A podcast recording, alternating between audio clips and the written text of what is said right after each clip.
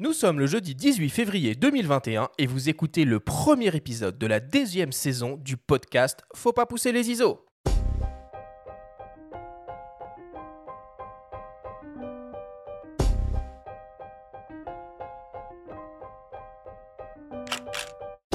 Bienvenue sur Faut pas pousser les ISO, le podcast entièrement dédié à l'image pour tous les passionnés de photos et de vidéos.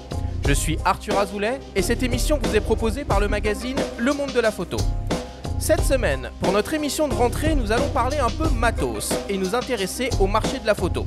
Nous allons revenir sur les grands bouleversements des dix dernières années, faire le point sur l'année 2020 et tenter de nous projeter sur les tendances qui feront 2021.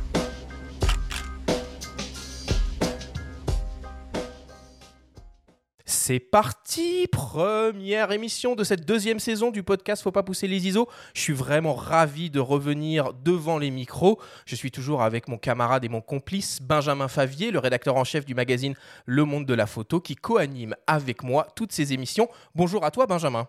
Salut Arthur, très content de retrouver les micros. Alors on démarre 2021 avec un sujet assez ambitieux, hein, puisqu'on va parler euh, du marché de la photo. Mais avant de rentrer un peu dans le, détail, bah déjà j'ai le plaisir de vous annoncer euh, qu'on va produire deux saisons cette année 40 émissions sont au programme, donc on va pouvoir traiter de très nombreux sujets différents et avoir de nombreux invités. On a pas mal de nouveautés qui sont prévues. Euh, l'une d'entre elles, bah, c'est l'arrivée d'une nouvelle rubrique dès la semaine prochaine, euh, une rubrique questions-réponses. Vous allez avoir la possibilité euh, de nous poser des questions et on y répondra directement dans l'émission. Voilà pour les nouveautés. Donc maintenant, je vais présenter nos invités. Alors, je vais commencer par toi, Bruno. Tu es déjà venu à plusieurs reprises dans cette émission, donc tu es journaliste spécialisé indépendant, tu collabores ou tu as collaboré avec de nombreuses rédactions comme Réponse Photo, Le Monde de la Photo, Nikon Passion ou encore Les Numériques où tu as été pendant plusieurs années chef de rubrique. Tu es également formateur à la Leica Academy et tu es l'éditeur du blog Mizuwari.fr. Merci Bruno d'être de nouveau avec nous. Eh bien, merci à vous Arthur et Benjamin euh, de m'accueillir pour cette nouvelle saison que j'ai hâte d'écouter. Et puis, même si c'est un petit peu en retard, bonne année et bonne Saint-Valentin à tous. merci Bruno. Euh, à tes côtés, on a le plaisir d'accueillir pour la première fois Nicolas Morvan. Alors toi Nicolas, tu travailles pour le groupe Fnac Darty euh, depuis plus de 8 ans et tu occupes actuellement le poste de chef produit photo hybride. Bonjour à toi Nicolas et merci d'être avec nous. Bonjour à tous, euh, c'est un honneur d'être là. Merci pour votre invitation. Les présentations sont faites.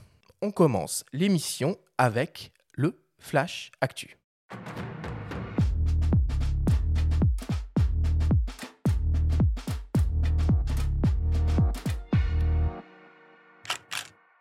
Cette semaine dans le Flash Actu, on découvre les dernières optiques Lumix S et Voigtlander. Et Ilford nous fait la surprise de lancer un nouvel appareil photo argentique. Le Flash Actu vous est présenté par Fox.fr, le nouveau site des spécialistes de l'image. Panasonic annonce une nouvelle optique pour son système hybride 24-36 mm Lumix S. Il s'agit d'un long télézoom 70-300 mm polyvalent à ouverture maximale variable f4.5-5.6 conçu aussi bien pour les photographes que les vidéastes. L'objectif est composé de 17 lentilles réparties en 11 groupes. On retrouve une stabilisation optique compatible avec la technologie Dual IS2 une position macro avec une distance minimale de mise au point de 54 cm, un diaphragme circulaire à 11 lamelles, une motorisation autofocus DFD. L'objectif pèse moins de 800 grammes et est protégé contre les intempéries. Le Lumix S70 300 mm f4.556 macro OIS sera disponible en mai et proposé au prix de 1349 euros. Cosina lance une nouvelle focale fixe signée Voigtlander pour les utilisateurs d'hybride Sony en monture E. Il s'agit d'un 35 mm f2 capable de couvrir le format 24-36 mm. L'objectif est composé de 11 lentilles réparties en 9 groupes. Sa formule optique est optimisée pour éliminer au maximum les aberrations chromatiques. 100% manuel, l'objectif exploite un diaphragme circulaire à 12 lamelles et offre une distance minimale de mise au point de 50 cm. Il est réalisé en métal et pèse environ 300 grammes. Le Voigtlander Apo Lantar 35 mm f2 asphérical VM sera disponible en février au Japon et proposé au prix de 120 000 yens, soit environ 950 euros. Pour l'instant, les informations de disponibilité et de prix pour le marché français ne sont pas encore dévoilées. Et enfin, Ilford nous fait l'agréable surprise de lancer un appareil photo argentique 35 mm. Il s'agit du Sprite 35 2 qui reprend le concept d'un appareil PAP pour prêt à photographier. Les réglages et options sont minimalistes, pas de mise au point, un temps de pause fixe au 1 120e de seconde, un flash d'appoint, un petit viseur optique et une focale fixe grand angle 31 mm f9. C'est tout. Le boîtier tout en plastique peut accueillir des films 35 mm jusqu'à 36 poses et fonctionne avec un transport manuel. L'Ilford Sprite 35.2 sera commercialisé au prix de 35 dollars aux États-Unis. Pour l'instant, les informations de disponibilité et de prix pour le marché français ne sont pas encore dévoilées.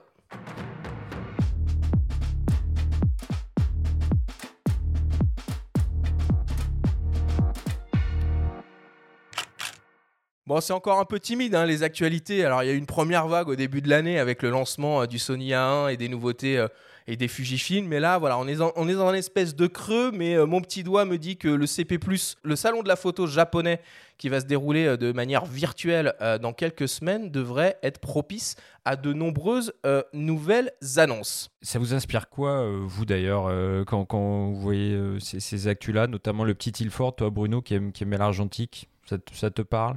Euh, en fait, ils ont fait un jetable, si j'ai compris.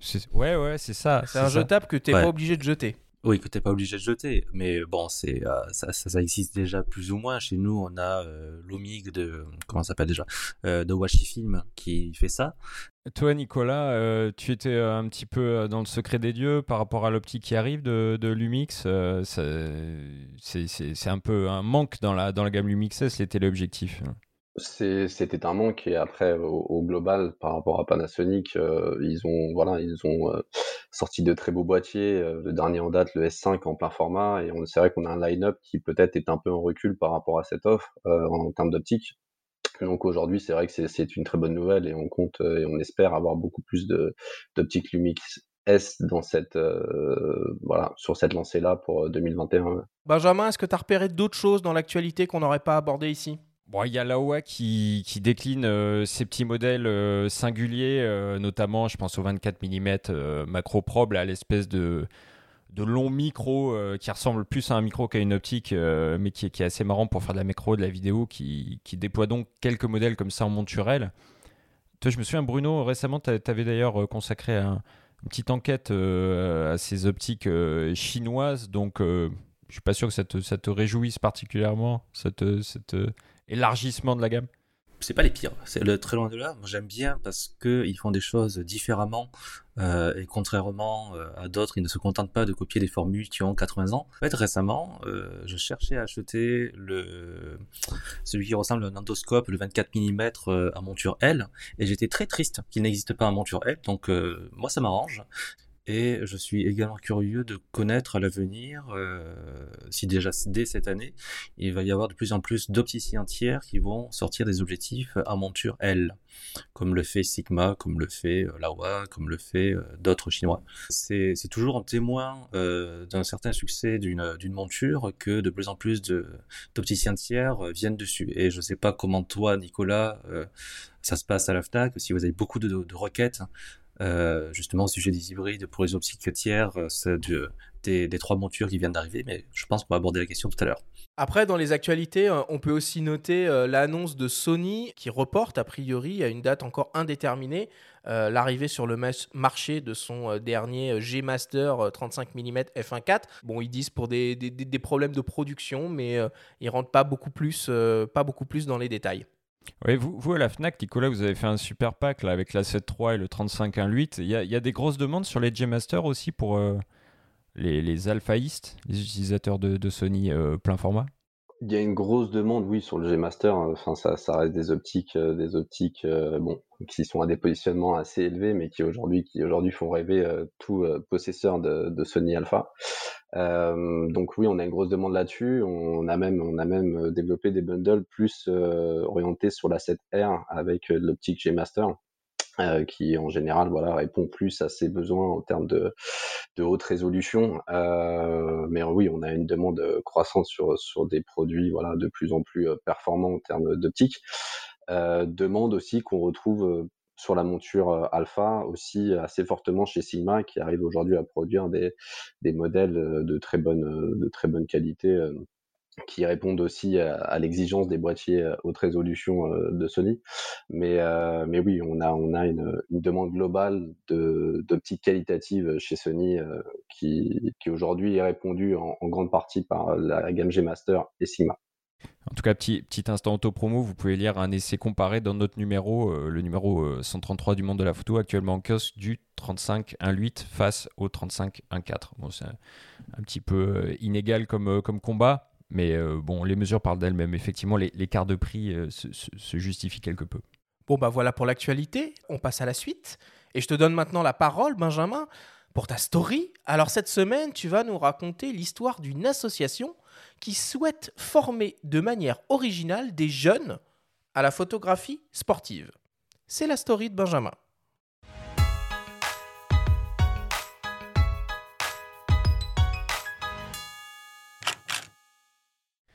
Concilier photographie argentique et pratique sportive, un double pari audacieux, presque irrationnel aujourd'hui face aux portes closes des principaux stades et lieux d'exposition. Pas de quoi décourager les membres de l'association Analog Sport. D'ici 2024, lorsque Paris et l'Île-de-France entretiendront la flamme des Jeux olympiques et paralympiques, Quentin Evenot et sa bande ambitionnent de sensibiliser des jeunes issus de quartiers prioritaires à la pratique de la photographie. Pas avec des smartphones ni des appareils dernier cri, non. À l'ancienne, sur pellicule, avec un Canon Prima Mini, un AE1 ou un Pentax Espio, entre autres euh, anciennes gloires du siècle dernier. Une école de rigueur, de patience, de précision où les accompagnateurs assèneront la formule suivante comme un mantra. Se concentrer uniquement sur le regard et la composition. En tout, six places. Trois garçons, trois filles, âgés entre 15 et 18 ans, pour y accéder, un seul critère de sélection, le degré de motivation. Dans le même élan, une promotion photographe sportive, composée de quatre jeunes filles, aura pour but d'augmenter leurs chances d'accéder au bord des terrains, appareil en main, dans un cadre professionnel. Domaine où, jusqu'à présent, elles évoluent largement en infériorité numérique. Quentin Evenot, à l'initiative du projet, nous explique la démarche d'Analog Sport le projet a commencé en fait à travers un média qui s'appelle Analog Football. Donc j'ai créé ce média il y a deux ans. L'idée c'était de proposer un peu euh, une autre vision du, football, plus euh, artistique, plus authentique, en se basant sur la photo argentique parce que je suis euh, je suis un amateur de photo argentique et et je, je pratique la photo depuis quelques années. du coup on a lancé le média, on a on a essayé de créer une communauté autour de à la fois de passionnés de, de photo argentique et de football. Et le média a marché, a marché, euh, a super bien marché. Il y avait une réelle demande en fait de, photos euh, différentes de, football et de et de fans en fait qui voulaient euh, voilà essayer de, de voir d'autres contenus. On s'est dit qu'on allait transformer ça un peu en projet associatif pour essayer d'associer des jeunes à ce projet-là, à ce média-là, et surtout d'ouvrir sur sur tous les sports parce qu'on est aussi avant tout passionné de sport. Donc on, s'est dit qu'on allait un peu allier euh, nos trois passions, le sport, la photo et, le travail avec les jeunes. On a trois ans devant nous. Euh, on n'est pas encore euh, très satisfait de ce qui se fait aujourd'hui en termes de photos sportives. Et, du coup, l'idée, c'était un peu d'influer une nouvelle, vague de, de photos et, le tout en formant ces jeunes-là pour, pour les Jeux de 2024.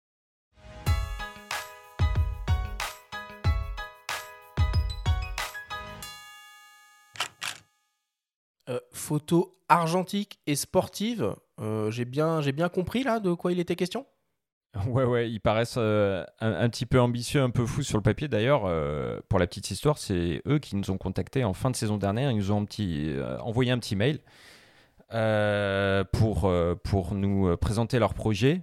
moi, j'ai regardé d'un peu plus près, c'était c'était plutôt intéressant. C'est pour ça que je les ai contactés. Et on les félicite ils viennent de nous donner l'info hier soir. Ils viennent euh, de remporter le premier prix d'appel à projet talent organisé par la ville de Paris et Paris 2024. Euh, donc, euh, bon, ça paraît pas si fou que ça dans, le fond. Ils vont mener leur projet à bien tout au long. On va les suivre et on consacrera de toute façon des émissions à, la photo argentique aussi. Donc, on aura l'occasion de les entendre à nouveau. Donc, on va, suivre ça de près. Nicolas, Bruno, vous avez une réaction sur cette petite histoire? Je suis plutôt admiratif que des gens lancent des opérations euh, photographiques dans, ce contexte, surtout que ben, les clubs photo, euh, qui étaient l'endroit privilégié pour apprendre l'argentique, euh, sont pas très ouverts en ce moment, que les jeunes, même ceux qui font des études photo en BTS, ont de moins en moins accès à de l'argentique. Donc certes, c'est du Canon 1 et du du, petit matériel, mais c'est toujours bien de mettre la main à la pâte, et puis surtout si derrière il y a toute la partie labo, développement, ça, ça ne peut faire que des images euh, différentes. Absolument, et on enverra, on mettra un petit lien euh, vers leur compte Instagram où on peut voir plein d'images euh, argentiques du coup scannées ou numérisées qui, ont été réalisées par, ces, par des étudiants. C'est assez bluffant. Hein. Sur du sport en plus, c'est vraiment pas mal.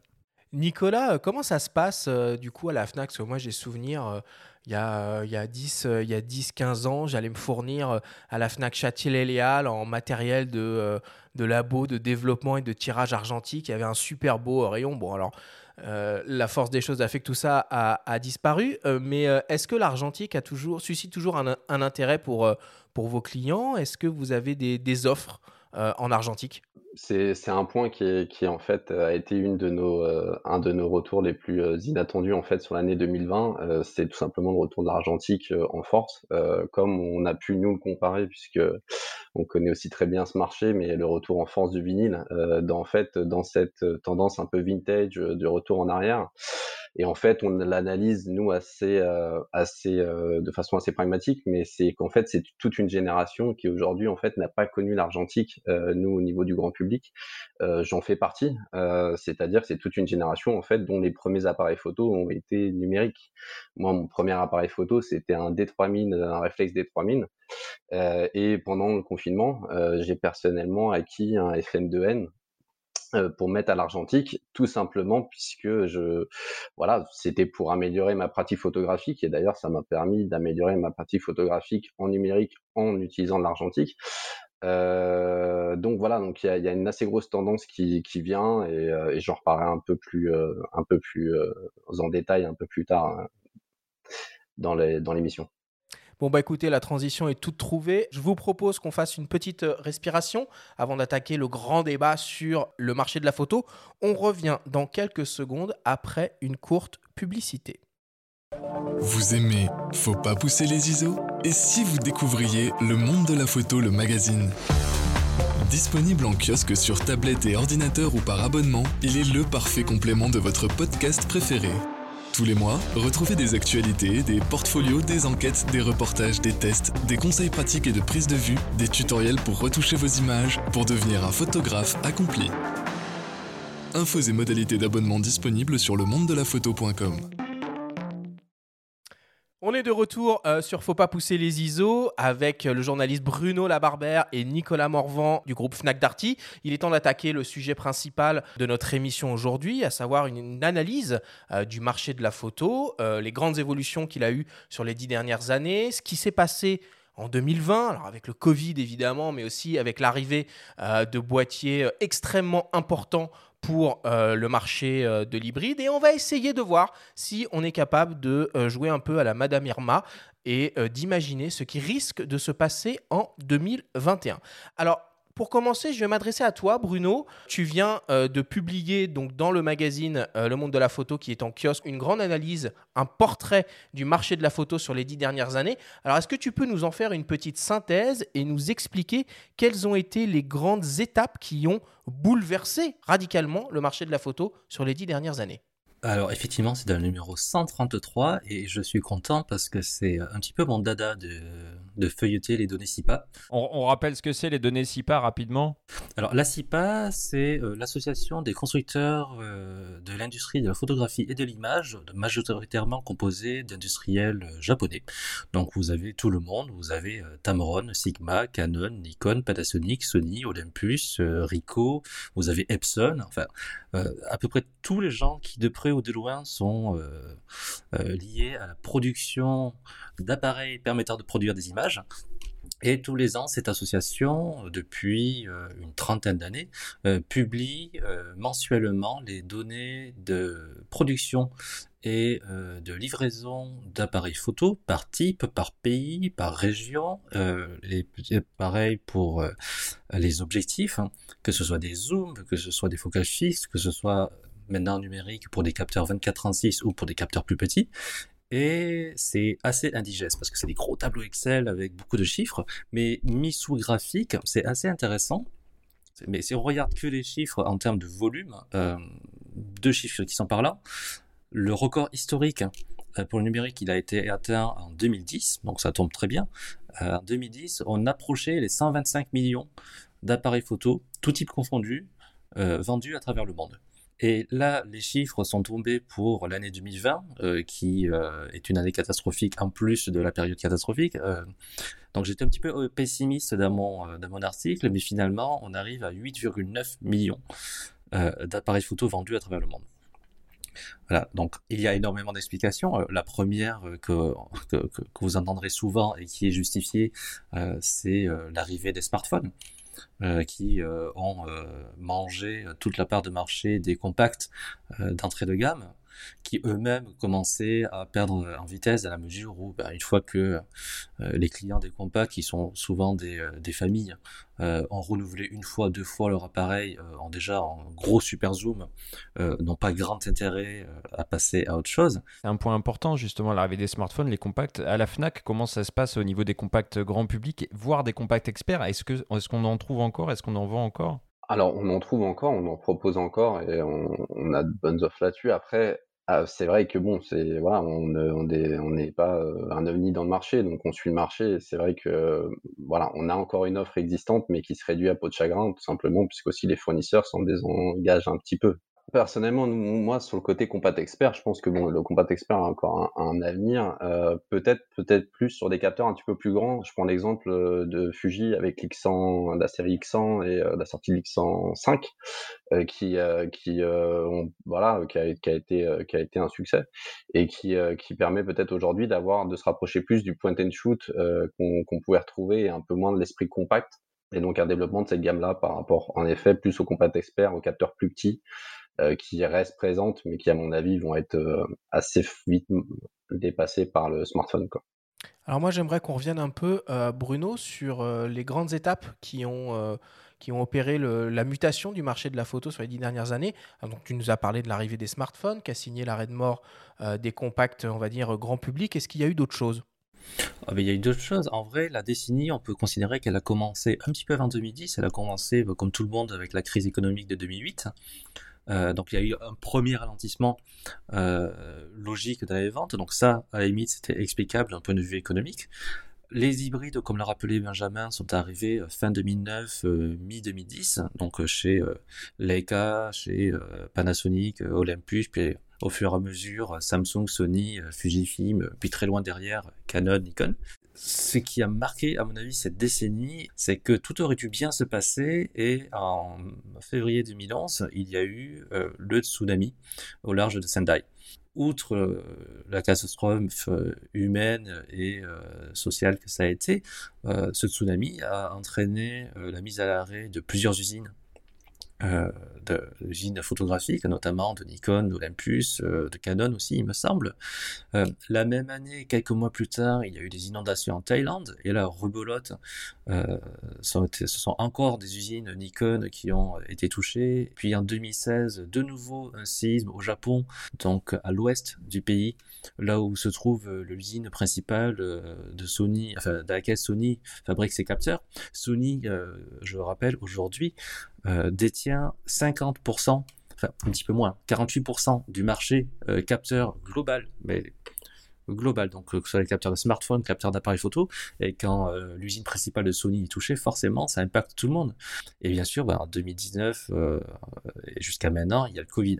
Donc, et malgré tout, malgré cela, malgré l'arrivée des smartphones dont les capacités de photos se sont renforcées avec l'iPhone 4S, si ma mémoire est bonne, euh, ils ont réussi à développer ben, des hybrides, des technologies hybrides. en 2016, la vente de réflexes et hybrides a dépassé celle des compacts, à la fois parce que les compacts chutaient, mais aussi parce que cette vente d'appareils à objectifs interchangeables continue à monter. Et euh, l'année dernière, pour la première fois, la vente d'hybrides a même dépassé celle des réflexes. Et, et ça, c'est des choses importantes euh, au-delà des considérations technologiques, des tailles de capteurs, euh, voilà, qui, dont il faut tenir compte. Donc, il reste des appareils photo et les sorties des Alpha 1 et derniers Fuji le prouvent. On a encore des belles choses à voir. Alors c'est vrai que s'il y a bien une mutation qu'on est en train de vivre en ce moment, c'est bah, le passage à l'hybride pour tout le monde et je le sens, la mort annoncée du, du, système réflexe. Je vous propose d'écouter le témoignage de Jean Colliot, qui est le dirigeant de la boutique Photo Nikon, hein, qui est un, magasin spécialisé indépendant à Paris, au 191 rue de Courcelles, dans le 17e arrondissement. Alors il a la particularité de, de exclusivement euh, que du matériel Nikon. Et on lui a demandé, du coup, quel était son avis sur la transition, sur l'état de la transition des photographes professionnels euh, sur le domaine de l'hybride. On l'écoute. Alors, bah, on a en fait une, partie des pros qui sont passés, euh, je dirais, à moitié en hybride, en conservant du réflexe euh, et en ayant un, hybride à côté. Et suivant le type de travail qu'ils ont à faire, euh, ben, ils vont utiliser l'un ou l'autre ou, les deux, hein, quelquefois. le frein qu'il y avait encore et qu'on a tendance à, ne plus avoir maintenant, c'était en fait la, la gamme optique qui est en train de se constituer. Quasiment tous prennent la bague FTZ. Hein, euh, euh, de manière à pouvoir pallier quand il n'y a pas une optique existante euh, en Z. mais bon, c'est vrai que maintenant on a une gamme qui est de, de plus en plus complète. Bah là, on a des gens qui, qui, balancent tout le réflexe en fait et qui, qui se rééquipent totalement en hybride. Alors c'est pas dans tous les métiers de la photographie, mais bon, la, la, tendance est là et, automatiquement, ça, va, ça va monter en puissance euh, dès qu'on va avoir un, autre boîtier encore plus professionnel euh, et normalement ça devrait être a priori dans le, dans le courant de l'année. On a toujours quelques irréductibles gaulois comme on les avait eu euh, il y a 20 ans pour passer au numérique. Hein. là en fait bon les, les deux défauts que Hein. Bon, c'est en fait bon, déjà la visée et aussi au niveau de l'autofocus en basse lumière où le, le, réflexe garde une petite avance, on va dire. Nicolas, euh, comment tu ressens les choses, toi, euh, avec la FNAC euh, au niveau des, des, pros et de l'hybride?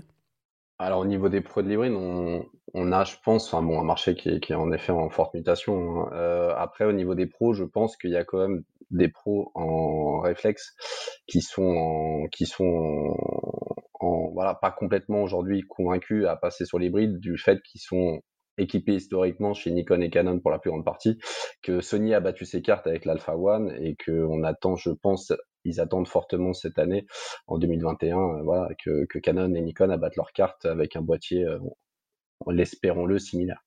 Ouais, on dirait un petit peu on un petit peu l'an 1 des, des, des hybrides euh, pro. Euh, c'est vrai que l'Alpha 1, il marque un peu. Il reprend, finalement, Sony reprend même un petit peu le lead. Euh, c'est quand même eux hein, qui sont arrivés en premier sur, sur l'hybride 2436 en 2013 avec les, les premiers Alpha C. Donc c'est intéressant de voir arriver ce boîtier. Je suis une petite parenthèse, le terme hybride est, pas forcément très satisfaisant d'ailleurs pour tout le monde. Hein. On dit mirrorless en anglais. Hybride, ça veut un peu rien dire finalement. Enfin, on parle quand même globalement d'appareils sans miroir. Voilà, Peut-être que tout le monde n'a pas saisi cette subtilité, mais, hybride, bon, ça ne veut, pas, dire grand-chose en soi. Euh, après, là, on peut jouer à Madame Irma. C'est intéressant ce que dit, euh, Jean. Euh, oui, on espère en tout cas voir arriver un, boîtier un peu survitaminé chez Nikon cette année, mais il va falloir aussi des optiques, il va falloir des longues focales. Et chez Canon, c'est pareil, un 100-500 qui est sorti en monture RF, mais il va falloir, il va falloir que les optiques suivent. Sony a quand même pris de l'avance là-dessus, quoi. C'est vrai que c'est quand même un, réel problème pour euh, un, photographe euh, euh, professionnel équipé tout en réflexe. Donc, on va dire voilà, qu'il a peut-être deux boîtiers, il a peut-être 5-6 optiques. devoir tous rééquiper d'un coup. Moi, les bacs, j'y crois pas trop.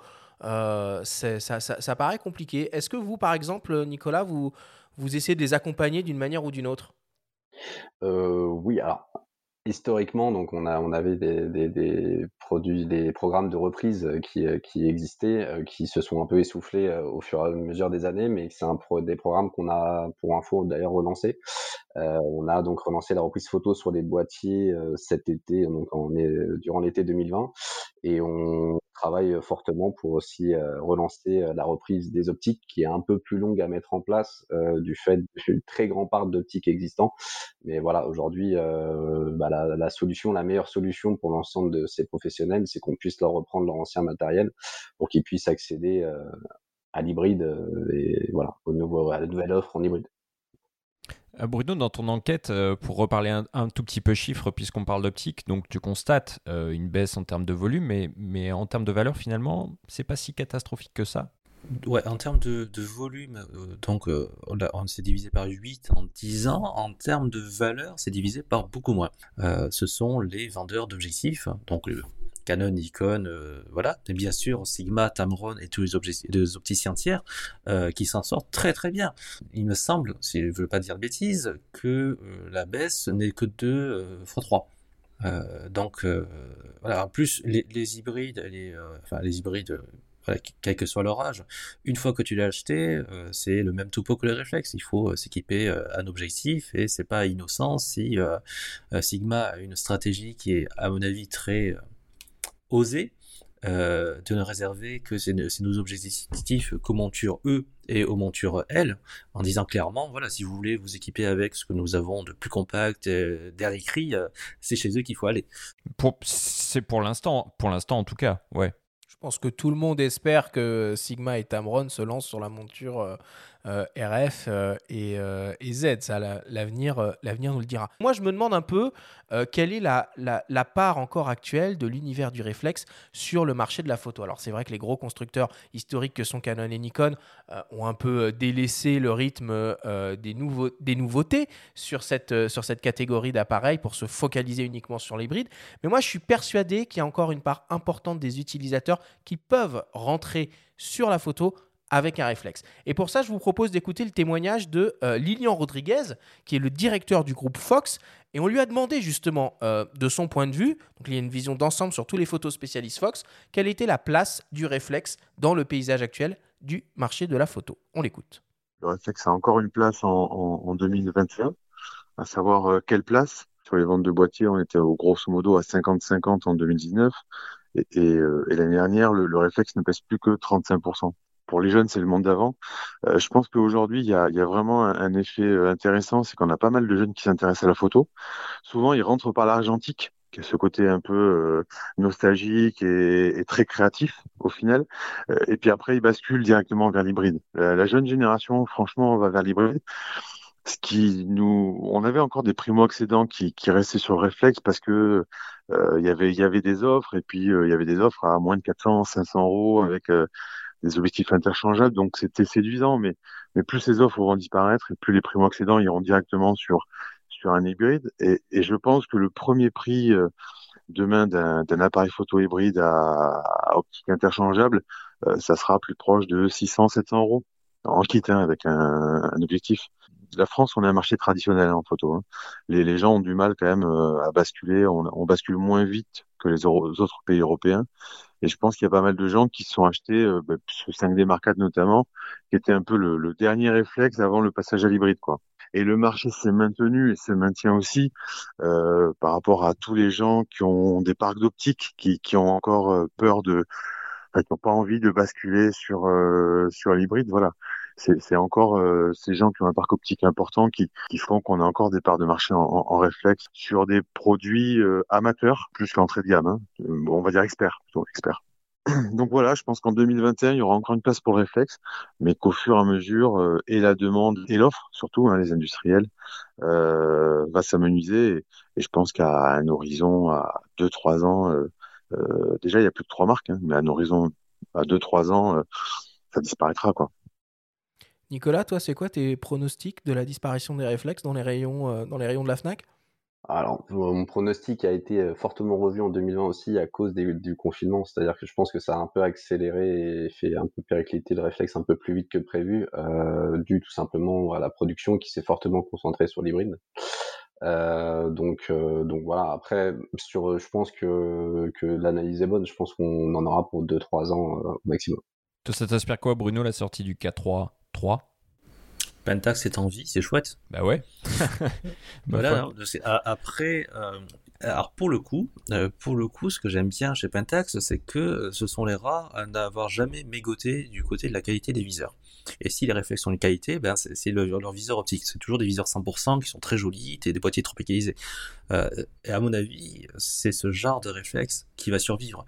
Parce que le problème que l'on rencontre chez Canon et Nikon, et corrige-moi Nicolas si je me trompe, mais j'ai l'impression que souvent les boîtiers d'entrée de gamme et de moyenne de gamme réflexes chez les deux euh, ont des choses au rabais. Ils ont des viseurs moins sympas, ils ont des fonctions moins sympas. Euh, et euh, alors c'est facile à vendre parce que kit réflexe, tu peux en avoir pour 450-500 euros.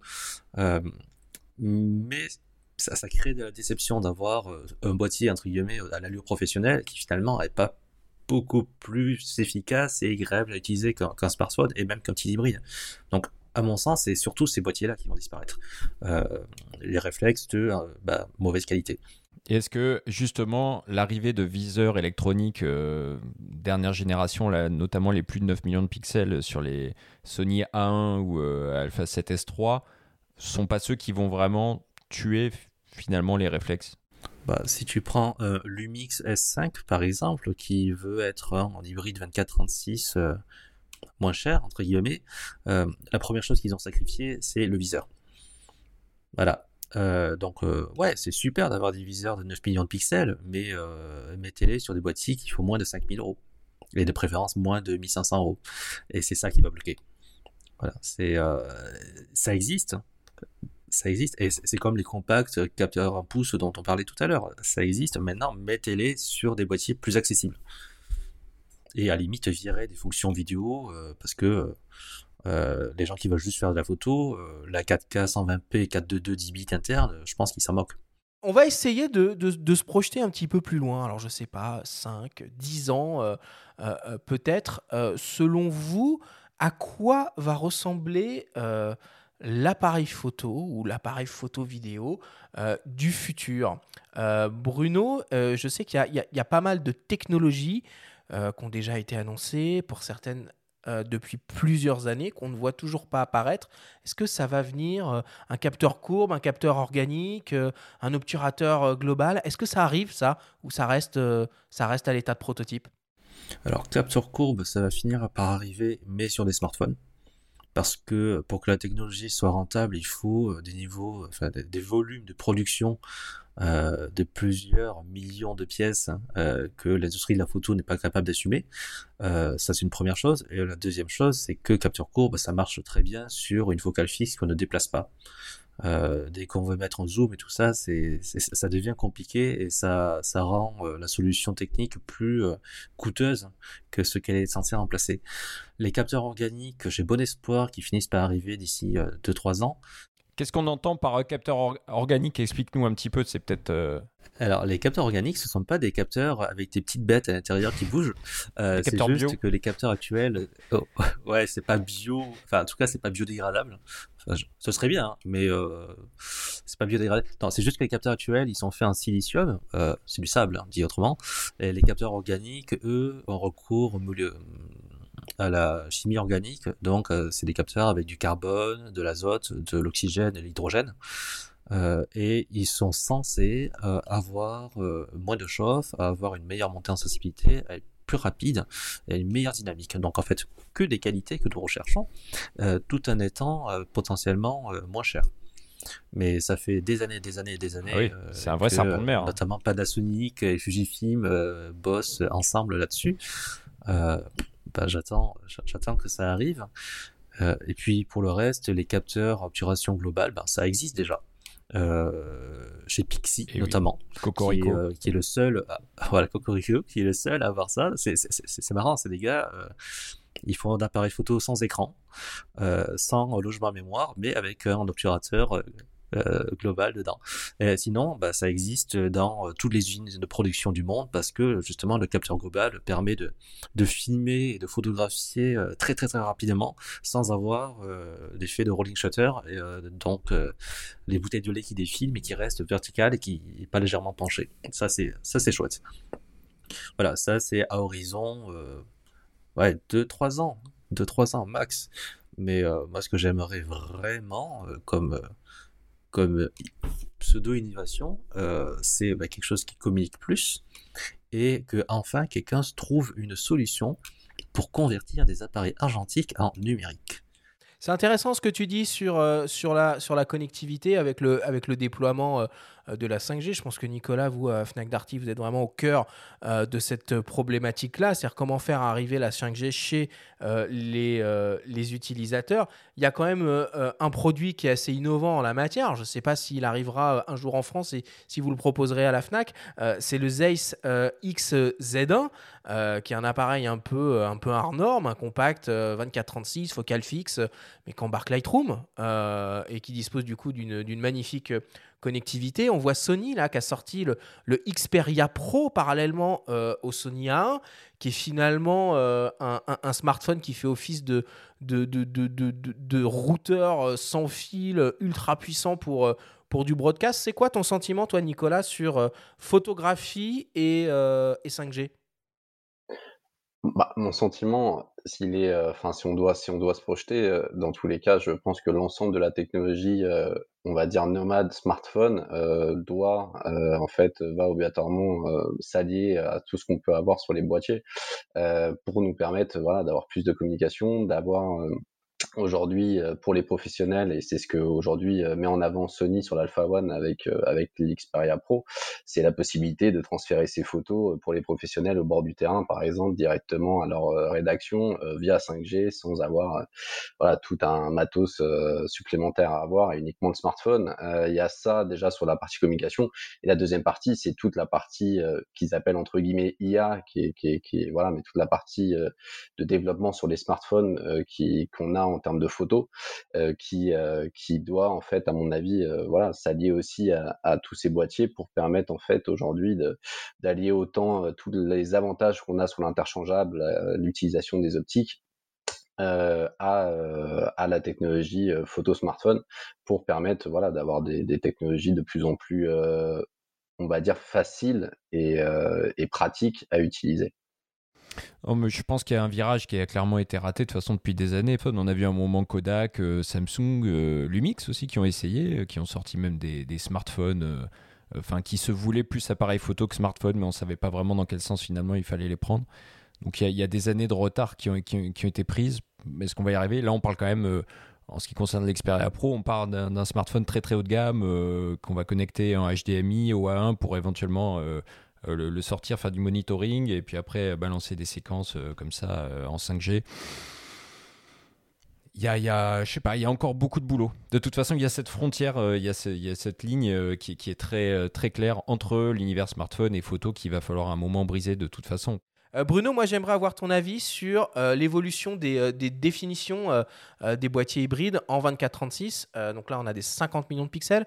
Euh, qui sont maintenant proposés. Est-ce qu'on va aller au-delà?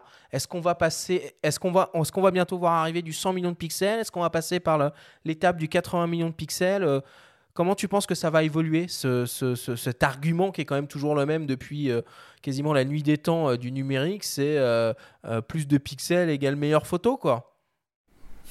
Mal. Voilà ça va mal évoluer et ça va mal finir cette histoire. Euh, déjà parce que euh, moi j'ai que des appareils à 24 millions de pixels, j'ai tous mes disques durs qui sont saturés. Euh, alors c'est bien, c'est chouette, ça fait vendre, ça fait vendre des disques durs, ça fait vendre des cartes mémoire, ça fait vendre des abonnements cloud. c'est le même problème qu'avant. C'est utile hein, si tu en as l'usage.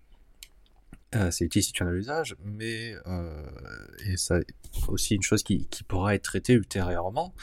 Euh, il faut surtout se rappeler que ces très grosses définitions, c'est pas aux photographes que ça sert. Enfin, c'est pas. Ah, pour la reprographie, pour, numériser, ça peut être pas mal. pour une petite majorité d'usages spécifiques photographiques, ça aide. Mais quand tu vois les démonstrations de Canon, notamment sur son capteur de 250 millions de pixels qui est un APS-H, s'ils l'ont développé, c'est pas pour nous c'est pour de la vidéosurveillance. Euh, c'est juste parce que c'est plus facile de recadrer dans un 250 millions de pixels à la volée, grâce juste notamment aux algorithmes de entre guillemets intelligence artificielle, euh, que de se balader avec un zoom 25 25 000. voilà. Nicolas, toi qui es côté qui est côté vente. Est-ce que cet argument massu de plus de pixels égale meilleure photo marche toujours? Alors, il marche, euh, il marche c'est vrai que, que l'on voit, c'est un des premiers sujets échangés entre, euh, enfin, en tout cas euh, demandés euh, par nos clients. Euh, mais c'est un débat aussi qui, qui à mon sens, voilà, on a, on a en effet, je pense, euh, un point à prouver et on va dire à accompagner nos clients sur le sur l'usage. Et, euh, et Bruno a raison là-dessus. C'est est-ce qu'il y a un réel intérêt pour tous nos clients d'avoir des boîtiers à 50 millions de pixels? Aujourd'hui, je ne pense pas. Euh, voilà, je pense qu'il y a des usages professionnels et, et Fujifilm le montre avec euh, ses boîtiers moyen format et GFX, euh, le GFX 100S euh, qui monte, à- voilà, sur lesquels on a des boîtiers de plus en plus euh, compacts, même si euh, ça reste euh, un boîtier imposant, mais euh, équivalent à un plein format 24-36. Euh, donc il y a un besoin, il y a un usage et, et de nouvelles possibilités pour les professionnels, mais je pense que pour le grand public, en effet, il y a, y a plus un accompagnement de notre part à, à montrer que la, voilà, la chasse des boîtiers de plus en plus haute résolution n'est pas obligatoirement euh, cohérente. Faut rappeler aussi qu'il faut que les optiques suivent. hein. Quand tu as des définitions pareilles, euh, Canon, quand ils ont lancé les 5DS, euh, 5DSR de 50 millions, euh, il y avait toute une notice dans le mode d'emploi qui listait les optiques de série euh, qui euh, pouvaient répondre aux exigences du capteur. Et il y en avait qui répondaient pas, qui étaient pourtant pas les, les, moins bonnes. Et finalement, ils sont jamais revenus à une telle définition. Sauf après, même sur les hybrides, ils sont en dessous. Euh, donc ça n'a pas forcément peut-être euh, répondu favorablement. Ce que je voulais dire, c'est que sur ce sujet de la définition, euh, c'est aussi une chose que nous avons déjà abordée, c'est le fait que les appareils servent à la fois à la photo et la vidéo. Et autant en vidéo, en 4K, euh, c'était euh, facile, les doigts nez, parce que la 4K, c'est jamais plus que 8 millions de pixels. Là, avec la 8K, on réalise que bah, manipuler des fichiers de 32 billions de pixels à 30 images par seconde, c'est c'est assez balèze. Donc il y a déjà cette limite euh, technologique naturelle euh, qui est que bah, on réalise que ouais, manipuler des euh, tourner en 8K c'est une chose, euh, traiter des vidéos 8K c'est une chose.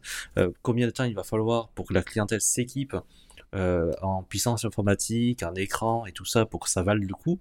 Donc a priori, à mon avis, on est tranquille pour 5-6 ans autour de la limite des 45 millions. Voilà, c'est 45 millions, ils- c'est le nouveau 24 millions, on va dire. Bon, ben, on va conclure là-dessus. Bon, alors, c'était euh, une analyse, un portrait du marché de la photo actuel qui est, toujours en pleine mutation, euh, qui va continuer à se transformer euh, dans les années à venir.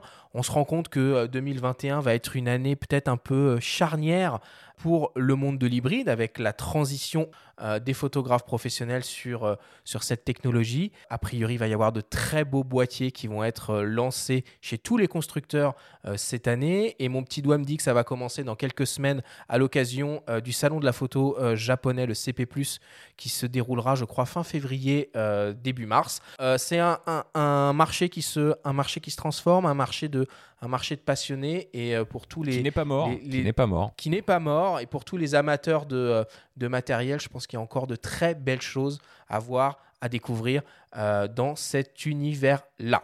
Je reviens un tout petit peu sur euh, les nouveautés de la, de la saison 2 hein, de ce podcast. Faut pas pousser les ISO. Comme je vous l'ai dit en introduction, c'est l'arrivée d'une rubrique questions-réponses hein, qui sera lancée dès la semaine prochaine. On prendra toutes les semaines systématiquement un moment pour tenter de répondre à vos questions. Alors pour nous poser les questions, bah, c'est très simple, ça va se passer sur notre compte Instagram, vous nous envoyez un petit message privé ou vous utilisez le questionnaire que vous trouverez régulièrement dans nos stories. Il va y avoir aussi des nouveautés au niveau de la publication des émissions. Vous retrouverez comme d'habitude euh, l'épisode dans sa globalité le jeudi matin toutes les semaines, mais vous aurez aussi la possibilité de découvrir toutes nos rubriques de manière indépendante tout au long de la semaine. Le samedi, nous allons publier le Flash Actu, le dimanche, la story et le lundi, le grand débat. Je vais vous remercier infiniment, Bruno et Nicolas, euh, d'avoir été avec nous et d'avoir participé à cette, analyse euh, du marché de la photo. Euh, Nicolas, quelle actualité on peut partager avec, avec nos auditeurs du groupe Fnac Darty, évidemment lié à la photo hein? Bah, l'actualité, euh, enfin, tu l'as dit, le marché est en pleine mutation. On a des clients qui, qui restent là. Le marché n'est pas mort en photo. Donc, on, on souhaite, euh, nous aussi, euh, muter pour pouvoir continuer à les servir de la meilleure façon qui soit en photographie. Donc, on continue à investir fortement en photo en 2021. Je pense que c'est euh, c'est le message à retenir. Bruno, ton actualité à toi Je déménage Et euh, en plus de mes collaborations actuelles, je devrais bientôt écrire pour Frandroid. Retour sur le web. Nom de Zeus. Donc, je- je- Ah, Et ouais. excellent ouais. site, excellent site. Voilà. Voilà, ils ont envie de, de booster leur euh, rubrique photographique et, euh, et, et du coup, ben, je, je vais leur donner un petit coup de main. Benjamin, c'est quoi l'actualité du monde de la photo?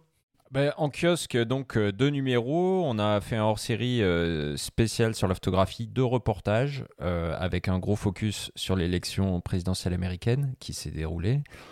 Euh, et on a aussi le numéro en cours, donc vous pouvez retrouver à l'écrit tout ce qui a été dit un petit peu au cours de, ce podcast avec beaucoup de chiffres et, et plus de, on va dire, de détails, de précision. Donc tout ça est en kiosque actuellement. La semaine prochaine, nous allons nous intéresser au format RAW. Nous aurons le plaisir d'accueillir le grand spécialiste du format, Volker Gilbert, ainsi qu'un ingénieur de chez DxO Photolab qui a participé au développement de Deep Prime, la nouvelle génération de dématrissage RAW et de réduction de bruit basée sur le deep learning. Nous aurons aussi le témoignage d'un ingénieur de chez DxOMark qui nous fera le point sur l'utilisation du format RAW dans les smartphones. Merci à tous de nous avoir écoutés, prenez soin de vous et à la semaine prochaine.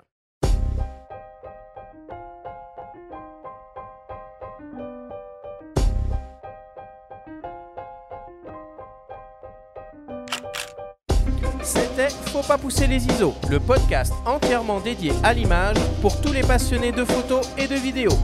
Abonnez-vous à notre chaîne et retrouvez l'intégralité de nos émissions depuis toutes les plateformes comme Spotify, Apple Podcasts, Google Podcasts, Deezer et YouTube. Rendez-vous jeudi prochain pour un nouvel épisode. D'ici là, faites de la photo et n'oubliez pas, faut pas pousser les ISO.